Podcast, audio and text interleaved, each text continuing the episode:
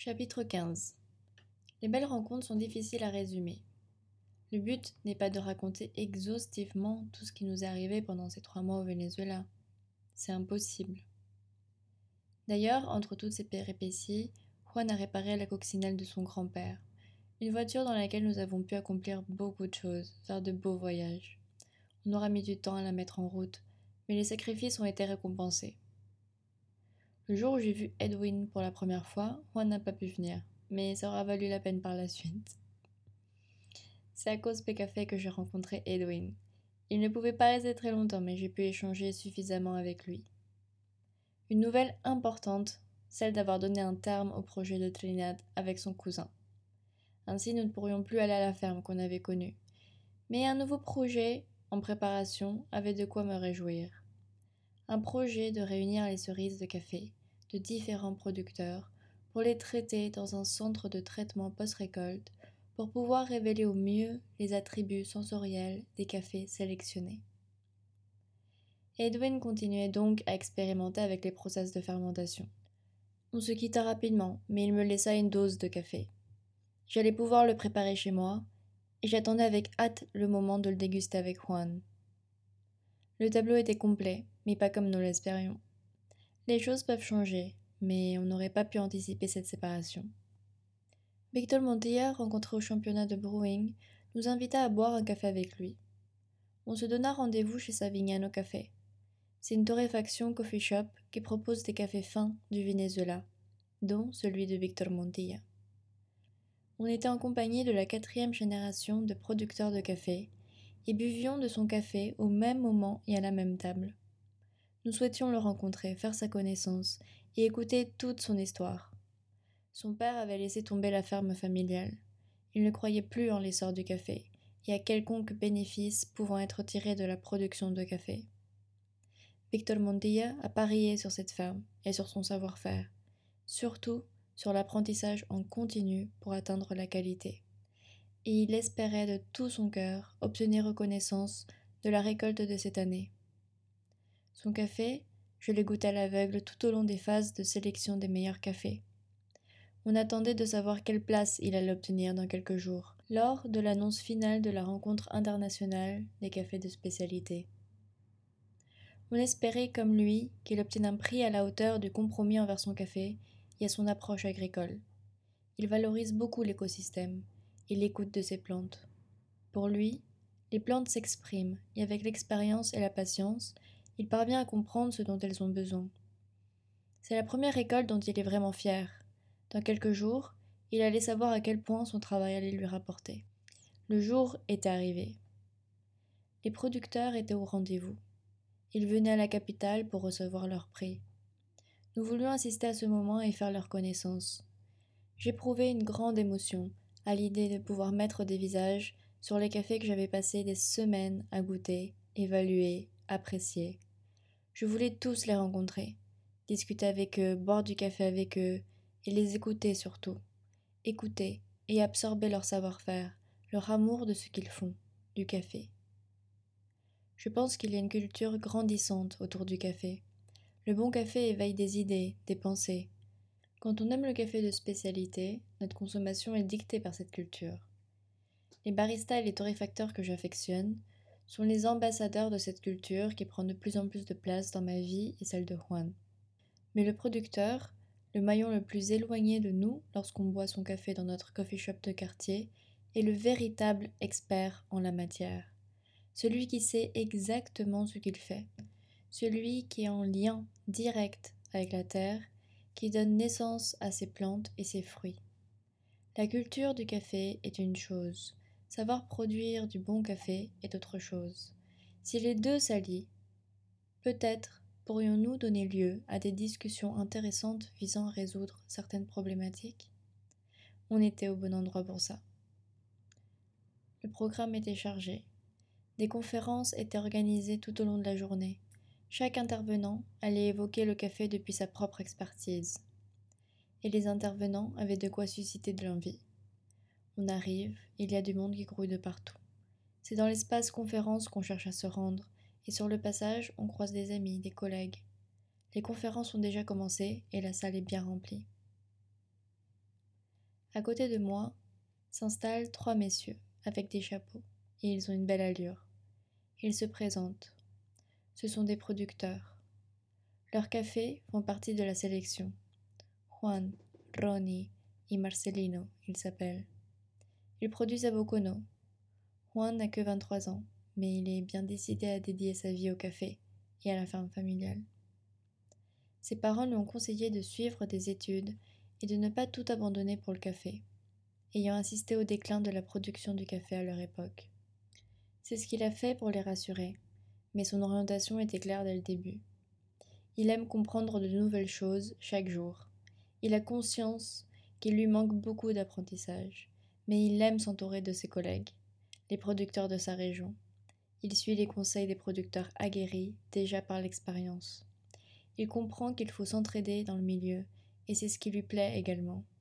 De mon côté, je lui fais part de mon humble projet de faire connaître le café du Venezuela. Il me promet un échantillon de son café. J'éprouve une immense joie et de la reconnaissance. Assister aux conférences de la programmation en compagnie des producteurs, c'est assister au besoin d'apprendre. Il y a une volonté sincère de la part des producteurs à écouter, retenir et appliquer ce que ces intervenants viennent transmettre. Bien que le producteur soit expert et maître de sa propre terre, de son exploitation, il y a une humilité énorme. Au Venezuela, nous ne sommes qu'au début de l'ouverture vers le café de spécialité. Il y a beaucoup d'apprentissage à suivre et à corroborer avec le temps. La constance permettra d'asseoir les compétences. Jesus Salazar le caféologue à l'initiative du projet de sourcing et de torréfaction Caféologia au Mexique était l'un des intervenants. L'écouter fut une grande opportunité pour moi également. J'admire beaucoup son travail à travers le café et auprès des producteurs. Il a une approche centrée sur la qualité tout autant que sur les valeurs éthiques qu'il souhaite véhiculer dans le café. Il va aussi à la base des définitions. C'est intéressant de se mettre à réfléchir à propos de la différence entre un paysan et un agriculteur. Vous la connaissez, vous? La recherche de qualité dans la tasse va de pair avec la tolérance aux maladies et aux nuisibles dans le café pour Bilal El Ayoubi. Le créateur des variétés vénézuéliennes Monte Claro, Araguaney, ce sont des variétés issues de croisements d'autres variétés. Celles-ci ont la particularité d'être conçues pour s'adapter aux terres et au climat du pays. Pendant les conférences, certaines sur la culture du café, d'autres sur l'histoire du café. Il y a beaucoup de choses qui se passent en parallèle. Tout comme on a fait la connaissance de Juan Cruz, on a fait la connaissance d'autres producteurs. Certains étaient pour nous des célébrités qu'on espérait croiser et échanger ce qu'on allait pouvoir bien échanger en sachant qu'ils allaient être très sollicités par la suite nous eûmes de très belles surprises. José Pereira et Regnaldo Mujica sont des producteurs rendus célèbres dans le coffee shop de René Orellana. Ils produisent des lots de café différenciés. On les connaissait par leur café, nous voulions les connaître en personne. Ils nous ont ouvert chaleureusement leurs portes. En parlant avec eux, nous pouvions déjà nous imaginer dans leur ferme, parmi les plantations, sous l'ombre des arbres. Ce sont deux amis de longue date qui cultivent du café ensemble dans la ferme La Peñita. Il gère également la station expérimentale del Laurel, qui appartient à une des universités les plus reconnues. La Peñita se situe à une demi-heure de Caracas dans l'état voisin, Miranda. Lorsqu'ils nous ont invités à aller à leur ferme, on parvenait à imaginer la coccinelle arriver jusqu'à là-bas.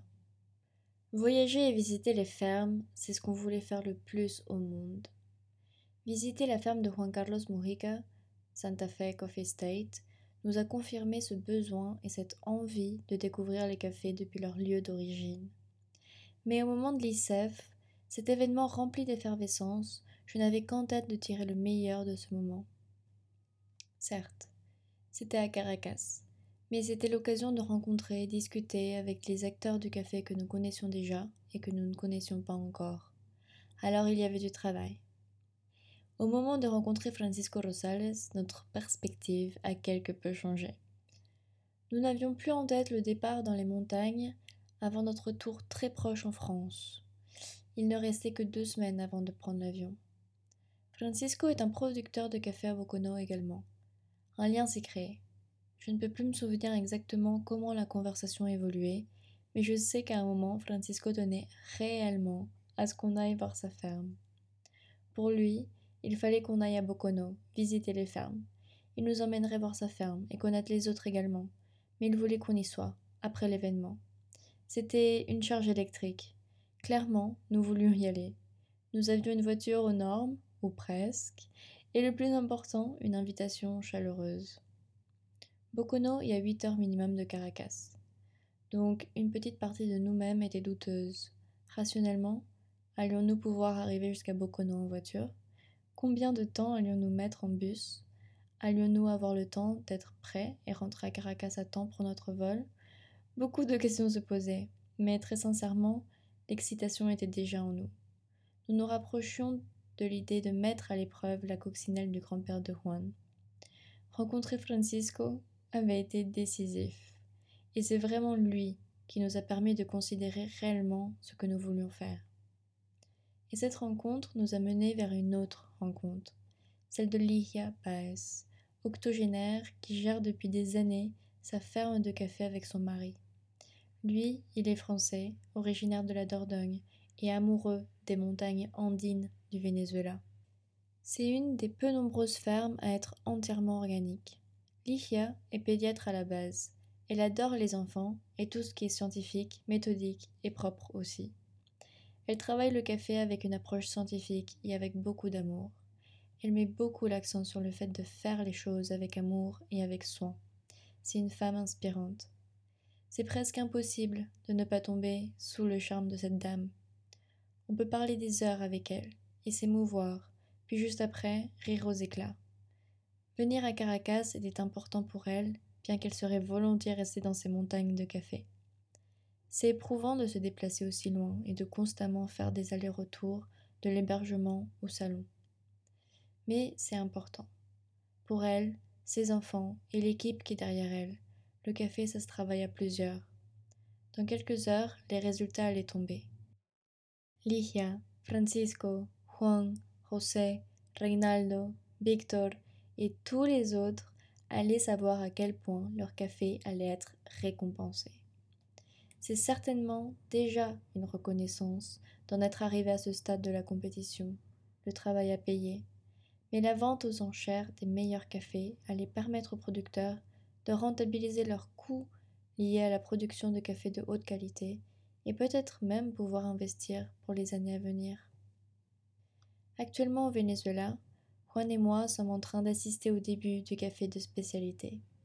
Les producteurs prennent le bon chemin. L'éthique et la morale prennent de plus en plus de place. Les terres sont valorisées, exploitées et préservées. Maintenant, ce qui va assurer l'essor, le vrai, faire que la quantité puisse être représentative de la qualité potentielle de ce terroir est la constance. Le but serait que chaque producteur sélectionné pour son café le soit également l'année prochaine et dans dix ans, parce que l'apprentissage s'acquiert d'année en année, de récolte en récolte. Et d'ici dix ans, Beaucoup de choses pourront changer, mais le café de spécialité continuera à être une filière qui cherche sans arrêt à s'améliorer, à se poser les bonnes questions. C'est une filière dont la démarche est vertueuse face aux enjeux économiques, sociaux et écologiques. À l'annonce de leur nom, les cris de joie des producteurs avaient de quoi nous faire sortir les larmes. On voyait bien qu'ils n'étaient pas venus seuls à l'événement.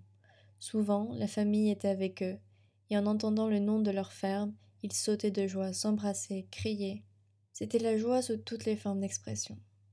La caféiculture est une affaire de famille.